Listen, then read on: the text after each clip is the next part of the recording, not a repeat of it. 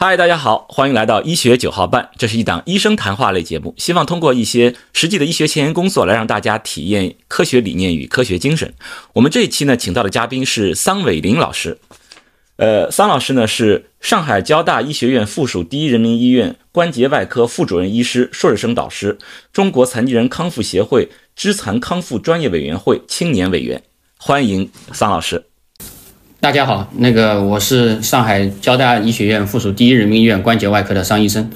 那个今天非常高兴能够有机会跟大家分享一下我这个最近做的一项研究啊，我我这项研究呢主要是针对膝关节单科置换它的失败原因的分析这么一项啊回顾性的研究。啊，我们等一下，不下，我我要先打住了，你看啊，啊。膝关节单科置换回顾性研究词太多啊，词汇量太多。先不讲你的这个研究，我们先给大家要要要要说一说这些这个呃相关的一些一些知识的一些铺垫啊。先从膝关节单科这个科膝关节和科是什么关系？先跟大家先讲一讲这个东西啊。那么我这边正好有一个膝关节的这么一个模型在这里啊，我们都你大家看看得清楚啊？哎，看得到看得到，对对对对对对，这这是我们一个膝关节的一个塑料的一个模具。那么我们膝关节。啊，前面就是我们看到的正面对吧？就你现在正面啊，这是正面。对对对，我我们的股骨上面呢叫股骨，下面呢胫叫胫骨啊。股骨也就是大腿骨啊，就大腿就是你大腿那根骨头啊，下面是小腿那根骨头啊。对，然后呢，这个股骨呢，它是有分两个科的，一个叫内侧科，一个叫外侧科。啊，小的那个是个叫内侧科，它这个字念科是吧？科啊，那念科。那么就你就想出来，就是你你啃骨头的时候，它有两个大大骨头头，这两个骨头头叫做科，是吧？对对对。然后这个膝关节呢，因为随着我们年龄的增长、运动的增加，它会逐渐逐渐表面的这层白色的。这一层白色的这个软骨呢，透明的软骨，它容易发生磨损啊，发生磨损。那么在早期的时候，它的磨损呢，只是限于一个方向啊，不会两边同时发生磨损，可能只在一侧发生磨损。那么就是我们这一项研究讲的就是讲这个膝关节一侧发生磨损怎么来治疗，它的手术，它的这个。那失败原因的分析，长期的一个协防的一个结果啊，是这么一个。哎，那那就是前面说这个这个容易发生磨损，这个磨损，比如说呃发生率有多少啊，或者是这个什么情况下会会会造成这个更容易出现这种磨损呢？呃，对膝关节的磨损呢，主要是跟第一个因素主要是跟年龄有关，随着年龄的增加，因为我们的活动量逐年的积累，那么。这个关节表面的透明软骨呢，逐渐逐渐会发生一些小的破损，那么慢慢慢慢就出现磨损了。这是第一个第一个情况，容易发生磨损的情况。嗯，那么第二个情况呢，可能跟我们一些外伤有关。啊，有时候自己在做运动的时候，特别是我们年轻的时候，哎，做一些运动不小心，年轻的时候，哎，扭伤了一下膝盖或者摔了一跤，那当时也一开始也不注意，嗯，不太注意呢，慢慢慢慢这个。破损的一个小的裂缝呢，逐渐逐渐就会扩大，就会造成我们软骨的剥脱和损伤，这是第二种的这个情况。那么第三种情况呢，还有就是一些呃一些药物的因因素，比如说我们有些基础疾病需要用一些激素啊这样一些的药物，那么可能它会对这个软骨也会有一定的影响，那么慢慢慢慢会造成这个磨损。嗯，还有呢，跟我们的生活习惯也有关系。嗯，那么在不同的呃生地区生活的一些。啊，群众包括啊一些有些在山区的跟平原的可能就不太一样，因为他们从小就在爬山，对吧？或者爬山是会磨损膝盖是吗？就是上下坡啊，上下楼梯，爬山特别频繁的这种情况下呢，这个关节的磨损就会增加。那么跟生活关系也是有一定的啊，要跟生活的方式也是有一定的关系的啊，这个样子啊，就是。比如说频繁的走楼梯，反正我我是知道的，跑步我们是会这个对对对膝盖是有这个这种磨损的，对吧？对，跑步呢有也要看一看情况，如果是在平地上，它影响不是太大。那么特别是在在坡路上上下坡的情况下再去进行跑步这样的运动的话，那么可能对膝那我们跑步机上我们还会加个坡度的。对，那这这种坡度比较小，哎，这种坡度比较小，我们我是指的是在在山区，哎，在山区的这些。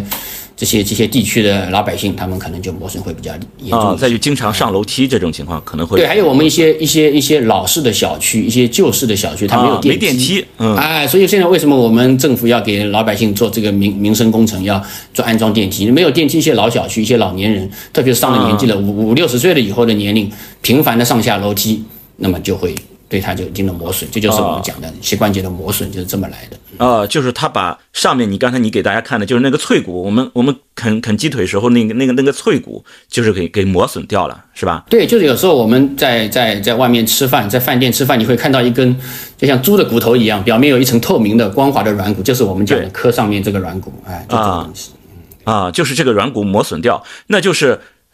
这叫叫内侧磕是吧？内侧科，呃，一侧科，内侧科。你你你你这个，它既可以它既可以是内侧科，也可以是外侧科，都可以啊。哎，这幅示意图里面，我们左侧的这张图照片里面，红色的部分，白色的部分是我们正常的关节的软骨，那么红色的部分就是磨损的这个这个软骨剥脱了，下面的下面的。硬化骨露出来，就好是我我们打个比方，就好比我们家里的墙壁，那表面有一层白色的这个涂涂料，那个涂料就是我们的软骨掉墙皮了，对，墙皮掉，里面的水泥砖头露出来了，那么就是它局部的有这种损伤了。那么在这种或者是我贴的瓷砖掉了，对吧？就贴的瓷砖掉了，里面的水泥就露出来了，是吧？类似类似这样的一种情况啊，这个这个软骨其实就相当于是这个这个这个贴上去的这个瓷砖，它本来它是其实有一定的保护作用。我们家里贴瓷砖是为了好看，但我们的这个软骨，它是为了保护我们，就是缓冲我们这个这个这个膝盖。然后它现在它出了这个问题，那出了这个问题之后，我们就是要做手术的吗？比如像刚才那种情况，哎呀，有有有这种红色的，比如说我墙皮有这个水泥露出来了，只要有这种磨损，我是就是要去做手术的，是这样吗？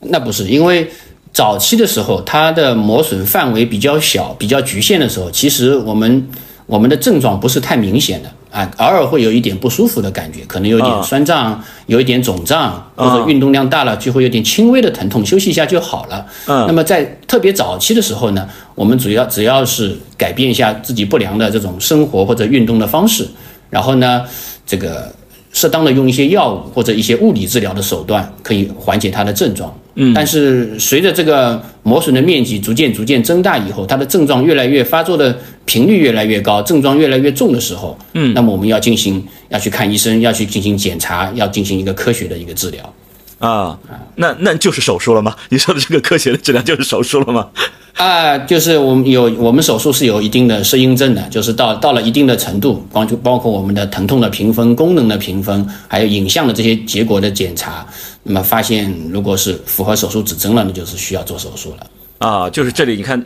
呃，桑老师提到一个叫手术适应症，还有一个叫指征啊，这个要跟大家说一下，就是手术适应症或者是指征，就是什么情况下该做手术了，对吧？就是适应做这个手术了，就是有指征就是。应该做手术了，达到这个要求，并不是说，哎呀，我我我膝盖疼了，或者是我看到有这种磨损了，我就该做手术，不是这样的，不是医什么什么就怎么怎么样，不是这样的，而应该是刚才说的，呃，影像学是吧？还还还还有呃，还有病人的这个症状也要症状对，哎，症状还有我们体格检查的体检对，医生还要给你体检啊，综合起来各种各样的因素，还有评分对吧？刚才说我各种各样的这些这些因素全都综合起来之后，然后我来判断啊，是不是该做手术。是吧？那那那现在我们就是来到这个做手术这一块那就是这个手术会怎么做呢？就是如果我一侧磨损了，哎，对，刚才说是有一侧有两侧磨损是吧？那就是比如说我做一侧磨损或者两侧磨损，它这个手术我们会是怎么做呢？那么其实我们在临床上碰到的很多病人。我们接触到的都是两侧出现了磨损，因为一开始症状比较轻的时候，或者说单侧磨损的时候，很多人一开始不是太注意，或者说我们在基层他的这个诊疗或者治疗不是特别的规范的时候，那么往往会耽误掉这一部分病人。到最后呢，他们来到三级医院来就诊的时候，往往都已经是比较严重的。一个膝关节的磨损了，就好比我另外一个模具里面就是这种形状，它两边都磨损了。哦，这都是红的就已经都磨损了，对吧？哎，包括啊，红色是磨损的部分啊，这是这个是个膝膝关节的模具。嗯，那么往往很多人来的时候就已经到这个情况了，而且周围长了一圈的骨质增生，我们老百姓讲叫骨刺，膝关节周围长了一圈骨刺，软骨嘛都磨损掉了，然后甚甚至很多人，你我你我们会发现他有一个 O 型腿或者 X 型腿，它变形了。那么到这种情况下呢，就没有很好的这个保守治疗的办法，就需要通过手术，而且这个手术往往是需要做这个我们讲叫全膝关节置换手术，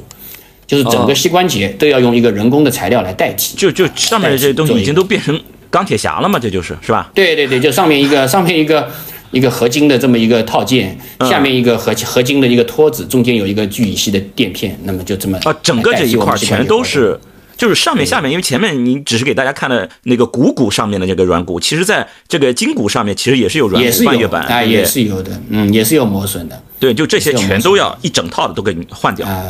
对，所以我们现在我们今天讲的这个主题，关于我们讲的叫单颗置换或者叫部分置换，就是说在相对比较早期的时候，我们可以尽早的来干预，避免发生将来这种全膝关节置换的这么一种情况啊，就不让你变成钢铁侠。部分钢铁侠，不就是就就好比我们一颗牙齿坏掉了，我还能做完根管治疗，我还能保护它，加个牙套，它还继续能用，不需要把它全部去掉。就像这幅示意图里面的讲的一样，如果我们只是一部分的磨损的时候，另外一边还是基本正常的，或者是完全正常的情况下，我只要把这个磨损的这一边做一个做一个像像像像像像补牙齿一样的这种补法，把坏的骨头去掉，然后补一小块。那么补一小块，它又恢复到正常的状态了。然后，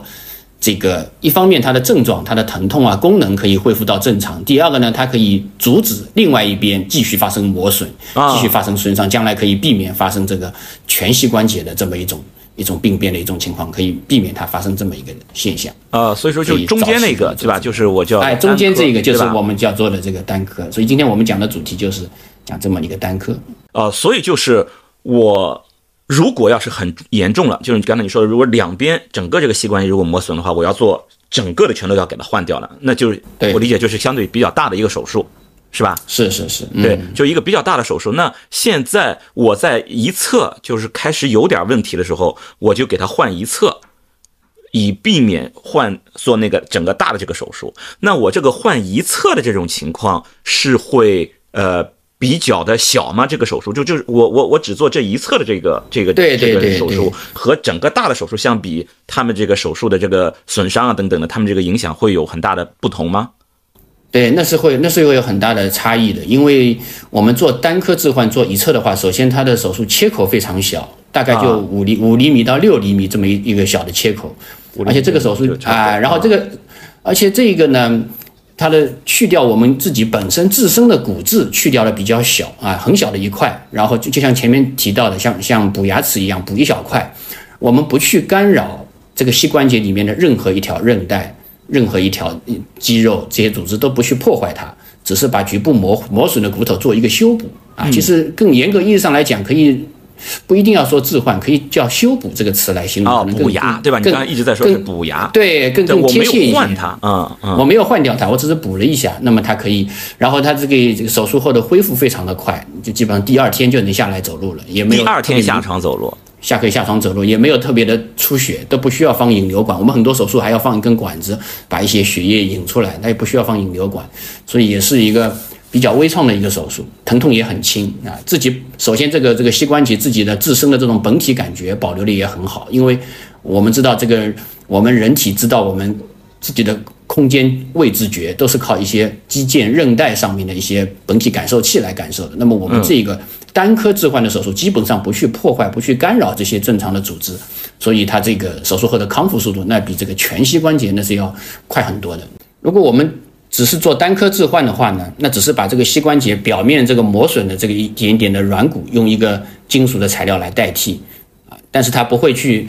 干扰这个膝关节里面的这个交叉韧带，我们讲的前交叉韧带、后交叉韧带，也叫十字韧带，这个韧带我们都不去碰它。那么如果做全膝关节置换呢，这些韧带都要去掉了，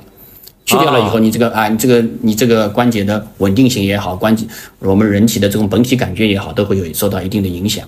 啊啊，所以我的理解。就是，我是用一个相对小一点的损失来尽可能的推迟或者甚至是避免不去做那个更大的那个那个那个那个手术了。对我们以往啊。是的，我们以往认为呢，它只是一个临时性的手术，就是说我做了单科，只是为了，只是为了推迟推迟做这个全膝关节置换的时间。说啊，我可能现在年龄还只有五十几岁，还不是太大，我先做个单科，可能将来到六十几岁、七十岁，我还可以再换个全膝。但是现在随着我们的研究逐渐深入，发现呢，这个。单科置换，它也可以是一个永久性的手术。也就是说，我做完这个单科以后，它外侧的磨损或者另外一侧的磨损不再发生了，那可能也就是这终身的事情了。它所以它现在的概念又变了，它不是一个说临时性的或者说推迟全膝关节置换的这一种方法，它甚至可以完全避免全膝关节置换。啊，就这么一个就是放一个小的一次一点小的手术，小的损失，避免更大的那个那个手术。是吧？就对对对对因为刚才你说嘛，就手术完之后，我们都知道伤筋动骨一百天，你这个你是骨科嗯嘛，这骨科这这都是伤筋动骨的，就不是一百天。我今天做完手术，人家都是对。之前我们有有广告嘛，今天做流产，明天就上班，是吧？那你们这个是今天膝关节什么修补，单科修补，明天就能下地，是这个意思对吧？，这个是完全没问题的，嗯，对，完全可以做到的。哦，所以所以那你的这一个，那我我我这样理解起来，这个手术这不是已经都挺好了嘛？就是啊、又能够什么尽可能的避免对吧？避免更大的手术，而且这个又是微创的对吧？又又能够解决问题，所以你的这个研究是为了干嘛呢？呃，单科手术呢，这种技术相比于其他的这种外科的技术或者我们骨科的技术来讲，它其实还是一个比较年轻的或者比较新的一种一项技术，在、哦在我们国内也就十几年的时间啊，才十几年时间，十几年时间，对对，但是呢，它在西方国家的人群当中呢，是取得了比较好的一个临床的效果。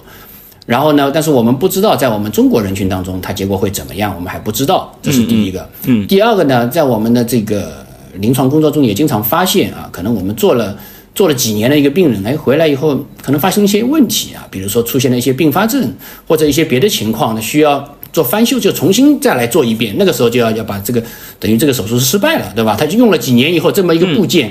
可能就失效了，或者说失败了，我们要重新再给他做手术。那么我们会去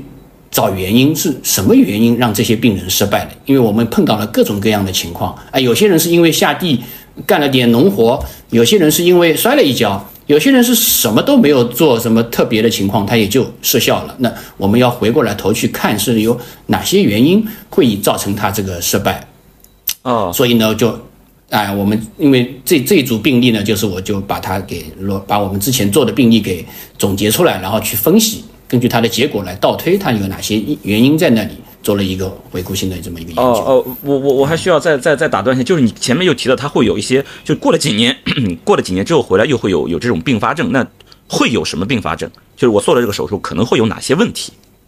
啊，因为我们的病人做完手术以后，要求他的手术后一个月、三个月、半年，然后后面是一年一次都要来复查。嗯，那么在复查的时候，我们会发现有些人，诶，他慢慢慢慢会有点疼痛了，嗯，会有些人会会有点各种各样的表现临床表现出来。那我们去回啊回过头去看，可能主要是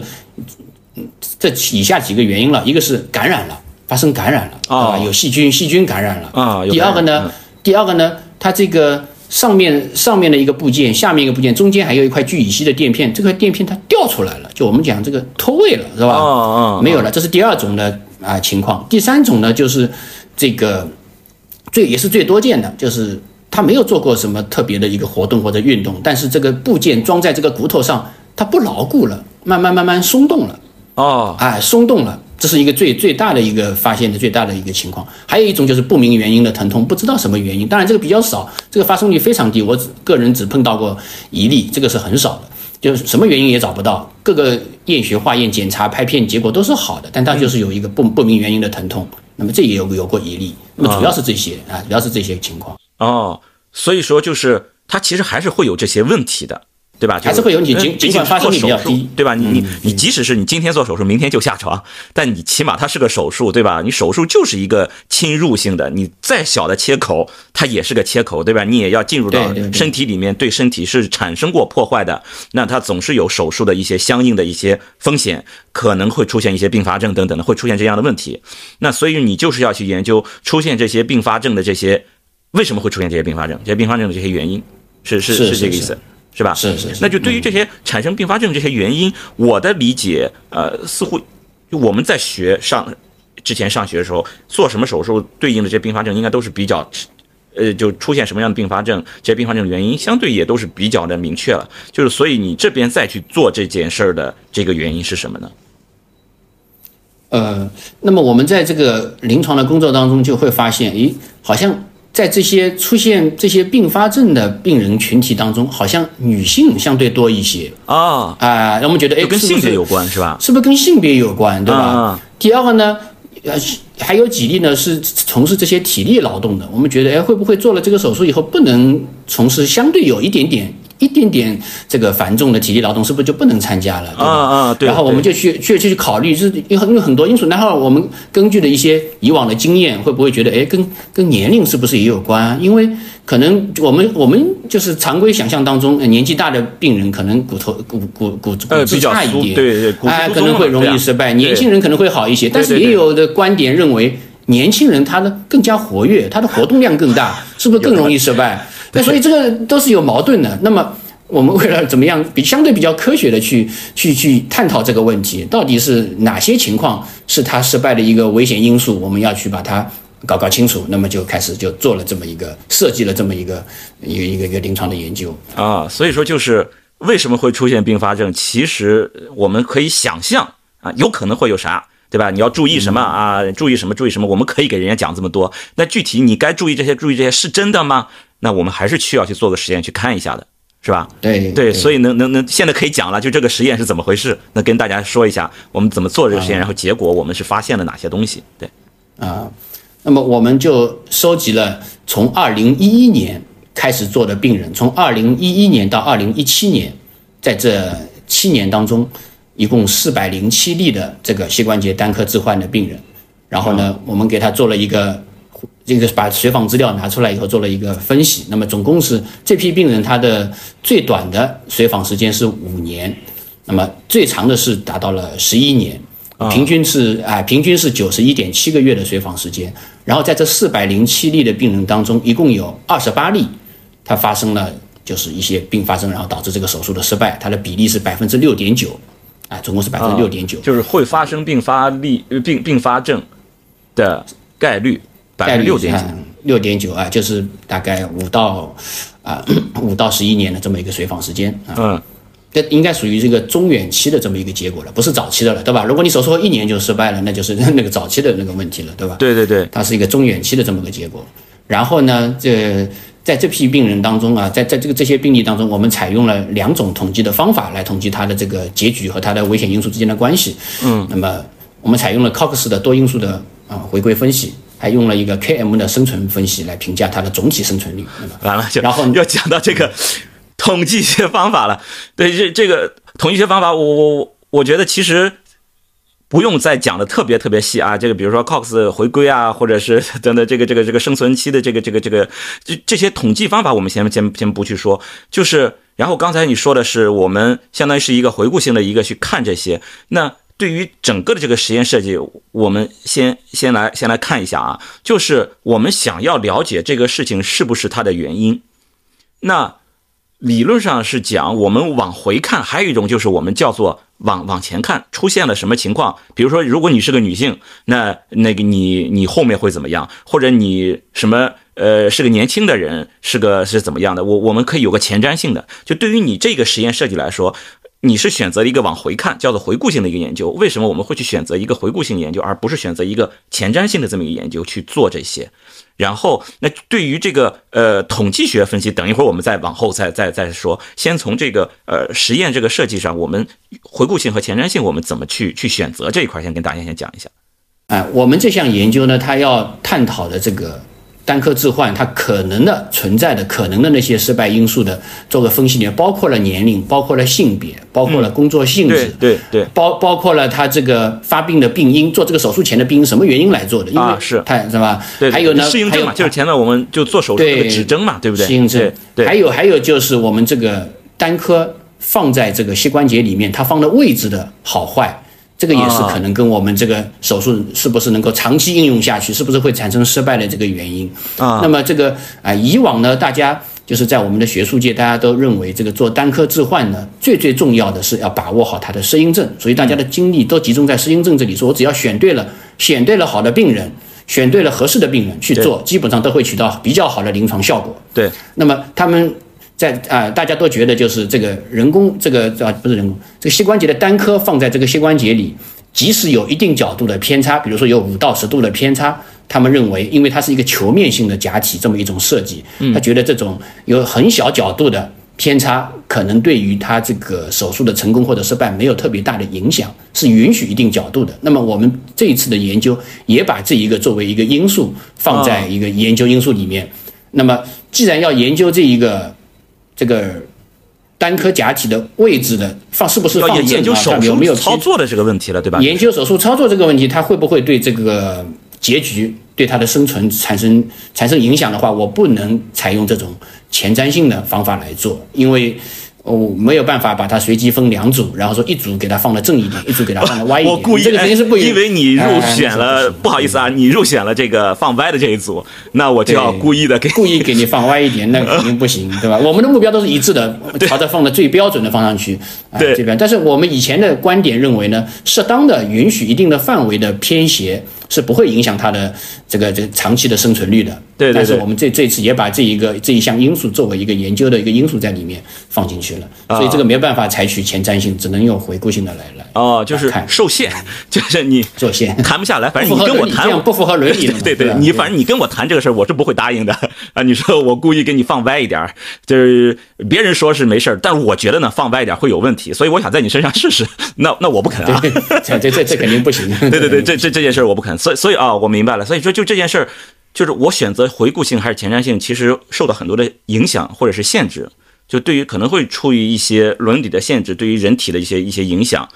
我知道它可能会存在问题的情况下，我没办法用于人体，那我只能去回顾性的在一些已经发生了，因为你刚才说嘛，就。我不可能做到百分之百的正，对吧？就是它差个五度十度这些，我都可以去看。然后我们相当于把所有的这些因素，刚才因为你说的因素其实很多，前面你说的这些性别、年龄啊、什么生活方式等等，它只是一方面，对吧？后面你还说了跟指针啊，还有手术操作等等，它其实就是你其实是分析了很多很多的这些因素，所以前面你用了这个 cos 回归嘛，对吧？就是你要去看，就是对，就跟大家就简单讲一下，其实我们要除了。做这些实验设计，做分组，其实我们很重要的还要做这个呃数据统计。我们基于我想要得到不同的这个结果，我需要用对应的统计学方法来找到我那个问题的答案。就是我想要去去知道这个这个问题它是什么原因造成的这个，那我需要。对应的那个统选择合适的一个统治方法，要选择合适的方法。你要做什么研究，要什么样的设计，就要怎么对应的一个方法来做。对，就是对应的统计学方法来告诉我，就是这个呃，我我的问题它的答案到底是什么？就刚才呃桑老师说了非常非常多的这些因素，他猜了，这嗯没有十个七八个总得有这些这些这些因素。可能会造成对这个呃手术并发症的这个影响，那具体到底是哪一个，是吧？到底是哪一个，或者是哪几个对我产生了影响？还说我都猜对了，还都猜错了等等呢？要交给统计学让他去分析一下，来告诉我们这个这个这个结果。所以那最终的这个结果，你猜的猜的怎么样呢？这结果是怎么样的？最后我们的研究结果发现呢，因为结果发发现出来，它好像这个跟年龄没有特别大的关系。跟性别没也没有特别大的关系，这是蛮出乎我们意外的，尤其是年龄，蛮出乎我们的意外的，对吧？啊，啊，跟跟就是相对年轻的一组，我们以五十五岁作为分界线，对吧？这个发现相对年轻的一组和相对年纪偏大的一组，它没有特别大的明显的差异，跟性别也没有特别大的差异，跟这个工作性质也没有特别大的差异。说我从事体力劳动的还是坐办公室的，也没有什么特别大的。啊，你这个有点反直觉了，我觉得真的。对，但是它就是 这么一个结果，最后出来是跟什么呢？跟我们这个这个单颗放在里面这个角度的偏差是有关系的啊。哦，是跟手术有关。那适应症对，因为前面你还提到很重要的是个适应症呀。啊，适应症是没有问题，因为我们这一组四百零七例的病人都是符合适应症。哦，我明白，因为你这个相当于适应症的这一个。我就没有办法去去研究到了，因为不能说我没有适应症的，我来给你做一下。那肯定 那那那那确实对这个或者超或者超出了适应症的也不能做啊，对，非常非常严重，不该做实验，不该做手术的，然后你去给他做一个，然后我给你做个实验，那这个确实你也没法去做这样的这做这样的临床实验。所以说，就关于适应症这个你做不出来。嗯，对。然后我们这个考克斯的呃多因素回归分析发现呢，这个呃这个单颗假体位置摆放的这个角度啊是跟这个。这个它的远期的生存率是有关系的。那我们分成两组呀，一组是位置相对比较正的，一组是相对比较偏差。当然，我们有有有一个界限啊，哪里哪不同的部件有不同的界限，然后分成两组以后，我们去做了一个生存的分析啊，做了生存分析，发现呢，在假体位置摆放的不好的这一组病例当中，它的这个五到十一年的这个平均的生存率，它只有百分之八十五点一，也就是说，一百个人里面可能有十五个人要失败，还是比较高的。呃，这等这个生生生存率，人应该是活着的。啊，人都会我我们我们讲的生存率是和我们肿瘤研究的生存率是不一样的。我们的生存率是指是指，哎，我我装进去那个东西，它还能用啊，还能够有效的发挥作用，对不对？部件的生存率不是人体的生存率啊，吓一跳，吓一跳。你不你说了一个微创啊，今天做手术，明天就下床，结果 生存率百分之八十五，这有点吓人了。对啊，就是我们这个装进去的这一个部件啊，它的生存率是。百分之八十五，就是在位置放的不太正的那些那批那组病人当中，那么在比较放位置放的比较好的这组病人当中，他的五到十一年的生存率是百分之九十六点二，也就是说，一百例当中只有三例左右可能会各种原因产生失败，啊，相对比较比比它有很明显的一个差异。啊，因此呢，十五例会出错，一个是三到四例会出错，三的四例，所以因此我们就啊得出这个结论，就是这个这这一个东西，这个。这个单颗位、单颗这个假体的部件啊，放置的这个角度是对我们从可能早期你感觉不出来，他做完手术第一年、第二年大家都没什么差别，但是时间久了以后，你把时间线拉长，因为我们希望这一个部件装到人体里面，装到我们的膝关节里面，能够伴随我们。最好是一辈子了，最好是终身中中间就不要再对哎，我们不是我们不是汽车零件可以不停的换去保养去换，对吧？就你这又没有身上又没有拉链，对吧？拉开来放一个就弄进去，所以我们就希望能够放在里面就永远就这样下去，那么它的生存力越长越好。所以我们要从长远的时间来看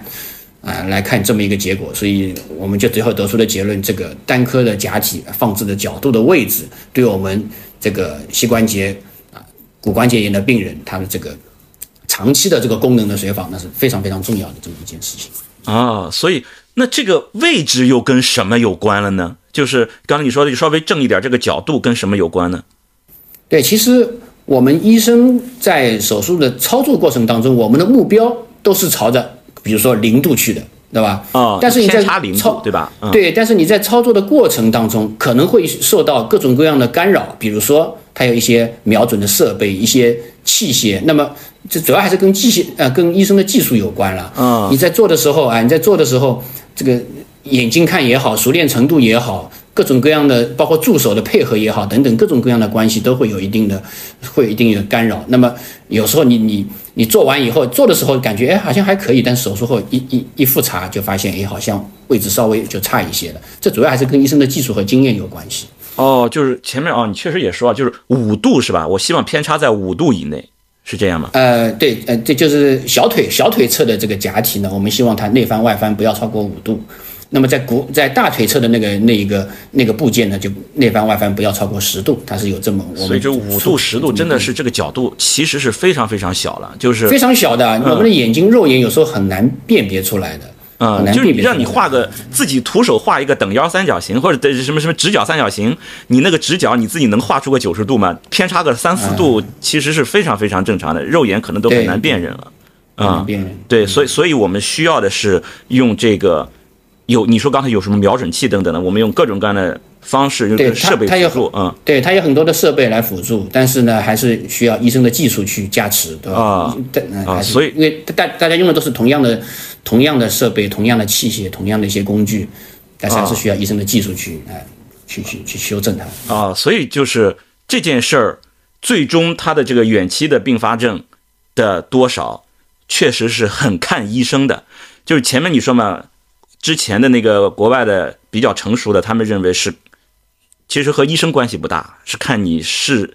对什么样的人做手术，对吧？就是他的指征、适应征是不是好不好？但现在。对一个中国医生说，呃，不只是这些，你你你你找好了这个这个适适应症指征之后，你得看医生的技术，对吧？就是你要说要把这个医生的这个技术要要把它拿出来，就是这个这个这个经验要要要拿出来，要要要去说一说，就他其实也会造成影响的。嗯，因为随着随着这个技术的慢慢的普及铺开以后，然后各级医疗机构都在开展这么一种啊微创的单科置换的手术，但是其实还是要经过一个非常好的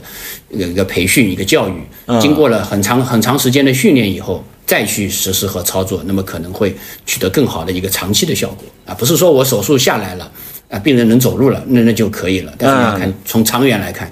要从长远来看，呃，所以其实就刚刚，比如你说我超过了五度，超过十度，也是可以做到。我今天做手术，我明天就下床的。哎，没问题啊，没问题，都短期内都没，甚至甚至一两年可能都没问题。对对对对，因为刚刚我也讲到了，他这他就是把你磨损的骨头，因为你是因为疼痛去做这个手术的，对，他把磨损的磨损的坏的坏的骨质去掉了，然后用一个。人工的材料给你贴了一块上去，不像补了块牙一样，镶了块瓷砖一样给你镶上去，然后你走路当然就疼痛就解决问题了，就不痛了。但是你能走多久呢？这个东西走能能能用多久？它不会松掉，不会翻掉，不不会产生问题呢？这就是跟我们的角度有关系的。所以这个是要非常重视的一一件事情啊啊！不仅仅是选择了合适的病人去做这项手术，而是还要有一个非常标准的、非常规范的或者啊非常好的一些技术在里面才可以啊。那那。那就，那个桑桑医生是在这里给桑医生做过广告啊，是在上海市第一人民医院啊。如果有这这方面的问题，可以去找桑医生啊，就帮忙加个号，怎么样？没问题，没问题，没问题。那那那那可以的啊，那就反正听到这个或者看到这一期的这个呃观众或者听众啊，你就去找桑医生，你就说我是看了医学九号半来找你的，可以吗？我们的暗号就是九号半。门门门诊加号的暗号就是九号半，好好好啊，那那对对对，那所以所以说，其实这个这件事儿，也就是前面讲的，就是这一一项一项相对来说，至少在国内只有十几年的这个一个一个一个技术，那。我们还是要去随访他长期的，也就是随访了十几年，最长的你说随访了十一年，对不对？要看十一年，要看他的这个呃远期的这个情况。我们不能只看我做完手术近期的这个这个这个问题，我们还要看一下这个远期的这种这种情况，就是他有没有这个呃过了什么五年十年之后有没有出现这种生存率的问题？这个这个词说的真吓人，这 一说生存率就挺可怕的。啊，哎，所以对于这种情况，那那目前这一篇这一篇文章是是发在哪里？哦，这这个研究呢，我们今年，哦，不是今年了，已经是去年，二零二三年啊，二三年的二三年十二月份，我们发表在英国的骨与关节协会的一个期刊上，叫《Bone and Joint Open》上面哦，最新一期的，刚刚啊健康，嗯，对，就所以说需要让大家都要都要重视一下这件事儿，就是。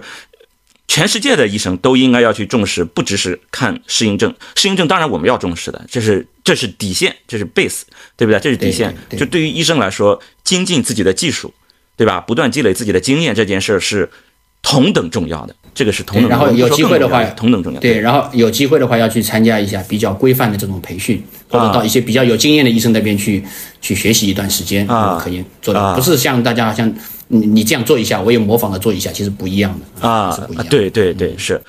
那 OK，那我觉得这一期我们其实已经都都讲的差不多了。那最后我我想再说一个，就是我在每一期都会放一个小花絮，就是那就对于你之前做的这一项临床研究，肯定会用到了一些呃临床思维也好，或者说一些科学思维方式也好，等等等等的，就这一些思维方式，如果把它用到现实生活中。在生活中，比如说衣食住行当中，哎，有哪一些情况有可能会用到这种，哎，你前面的那一些任何某一种的这个思维方式，这种这种这种解决问题这种方式，能给大家能够举一个例子，就是怎么去解决生活中的实际的这种问题吗？举个例子，对，呃，类似的例子吧。要举个例子的话呢，我们就可以谈谈现在社会上比较热点的一个问题了。那个，尤其在我们上海啊，这个现在学校一些民办学校开始采用摇号这种措施了。以前我们的私立学校、民办学校都是自主招生的啊。那么现在采用摇号了以后呢？杭州也摇号，杭州也摇号，也摇号了啊。对对。然后这个生源就是打乱了，就像我小孩的这个班级里面，那么他就是打乱了。生源打乱了以后呢，你上了初中，从小学上了初中以后，然后有一部大家一开始都还感感觉不出来，过一段时间慢慢慢慢成绩的。好坏就 慢慢就有点差距就拉开了。嗯，那么我们要去看，或者说你这个这个学生的成绩它会有变化，那么我们要知道他这个学生这个成绩的好坏是跟什么相关呢？是跟他生源来的学校不一样，你是私立学校来的还是你是公立学校来的，是不是不一样？你家你家家里有没有在给你补课？外面有没有找培训班？或者说家长有没有在自己给你开小灶？那么这些是不是跟这个有关？或者甚至说，对这个班级的老师的水平怎么样，是不是有关系？那么发生了一个成绩好坏的结局，我们要去去分析它的原因，可能有很多多因素，也是要去分析这些多因素到底哪些因素才是主要的因素？是学生本身的因素，还是他小学这五年六年的？啊，这个程度的差异，还是他上这个初中的这个学校的好坏，还是老师的这个情况，等等等等，都是要去分析一下，要做一个客观的、比较理性的一个思维，然后再去辅导，再去促进这个孩子学习成绩的提高，对对，是有关系的。嗯，是是是，对，就是类似吧。哎，对我觉我觉得这个确确实很像啊，就是我们之前就是哎，你有没有上培训班，在家里怎么怎么鸡娃，买了什么样的培训书，什么什么课外书，对不对？你是什么什么什么什么？好的学什么什么重点小学还是什么普通小学对吧？然后哪个老师是怎么样等等，其实影响因素很多，就跟你你前面做实验对吧？你你猜的跟性别有关，对，我觉得你让我去凭直觉判断，我觉得你的那个手术失败确实有可能，那女性呃绝经以后这个这个骨质疏松会很严重，对不对？那可能跟性别有关，可能跟年龄有关，对吧？可能跟你活动等等可能都有关，结果你其实发现都没有关系，是不是啊？反而是之前说，哎，可能没有什么关系的那种操作，反而在你看来是真正做出来有有影响的因素的，有有有有有影响的这个这个因素。那同样，其实我们说是孩子上学，那到底是哪一种因素真正在对孩子产生影响？更多的，我们现在看到市面上的，其实就是，哎，这个家长发现了一个什么？那只是他的孩子嘛，对不对？那个老师发现什么？那真的只是这几个孩子嘛？就这几个孩子，他们真的就是学校好，老师好，家长辅导的好，课外培训班的好，还是书好，还是就是孩子，人家天生就是牛。是吧？就是聪明，这这些其实影响因素是非常非常多的。那我们就是认准了某一个啊，被某一个想到了，然后啊，我就要进去，我就要去怎么样，拼了命的要去积，要去做这个东西，要去上那个东西，确实有点儿有点儿太过盲目，是吧？对，是是是，大家还是要理性的对待这件事情。对对，就是是的，就是我们其实什么事儿都是尽可能的，我们要理性对待。呃，可以是把这个医学研究的这些东西拿过来对待我们日常的这个生活的这个决策啊。那 OK，那我们这一期其实主要是讲了这个呃和膝关节相关的一些一些一些情况啊，就是膝关节是怎么回事儿啊，它怎么会磨损，然后这个膝关节一侧我们叫。单侧髁，对不对啊？就单侧髁的这个这个，如果出现了磨损，我们给他做了一个修补的一个手术。然后关于这个手术，我们的呃桑老师呢做了呃相应的一个呃四百多例这个患者的一个一个回顾性的分析，我们去发现了一些在之前相对来说忽视的一个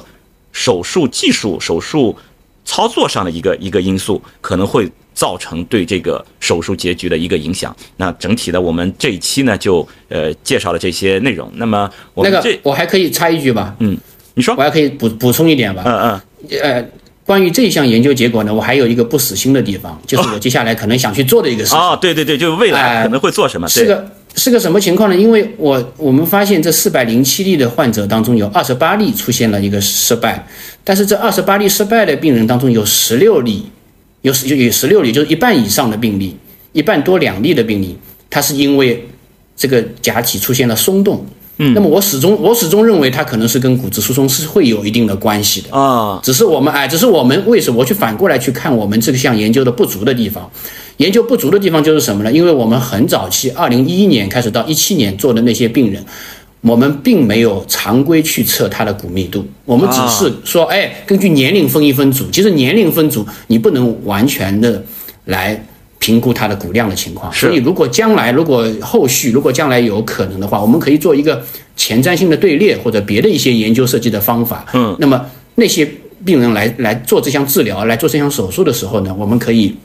给他做一个骨密度的一个测量，有一个量化的这么一个指标，那么将来可以更好的来说明这个问题跟骨质疏松是不是有关系。现在还这个结果里面是完全还不能得出这么一个结论，说跟它没有关系啊。所以我想后续要做的可能就是要专注于这个骨头质量的问题。啊，将来可以收集更多，因为我们一一年到一七年这些病例，它并没有一个非常量化的一个呃骨密度的这么一个资料在里面，所以没有办法去进一步深入的去研究这个问题，这也是一个遗憾。所以接下来如果有机会的话，我还是想去再再去研究这么一个方向，再去看一看。哦，就是 对你看一下啊，就是我们已经呃发在这个呃英国骨与关节协会的官方杂志的这篇文章，但是呃桑老师认为其实还是有有有缺陷的。对吧？就有遗憾的，至少是对吧？就是，对，所以说还是要去设计一个，就是一个叫呃前瞻性的研究。但是，这个前瞻性研究不是刻意的给治疗的问题，对，不是治疗的问题，不是刻意的，我故意给你做的不好啊，呃，而是我需要收集更多的信息，那我需要更更多的资料，对，收集更多的资料，对。前几年的资料是有缺缺失的，那时候住院前的检查还是有点缺失的。啊，所以我们需要有更多的信息来提供给我们，从而为我们以后的这个决策来做出这个呃更好的一些一些支持啊。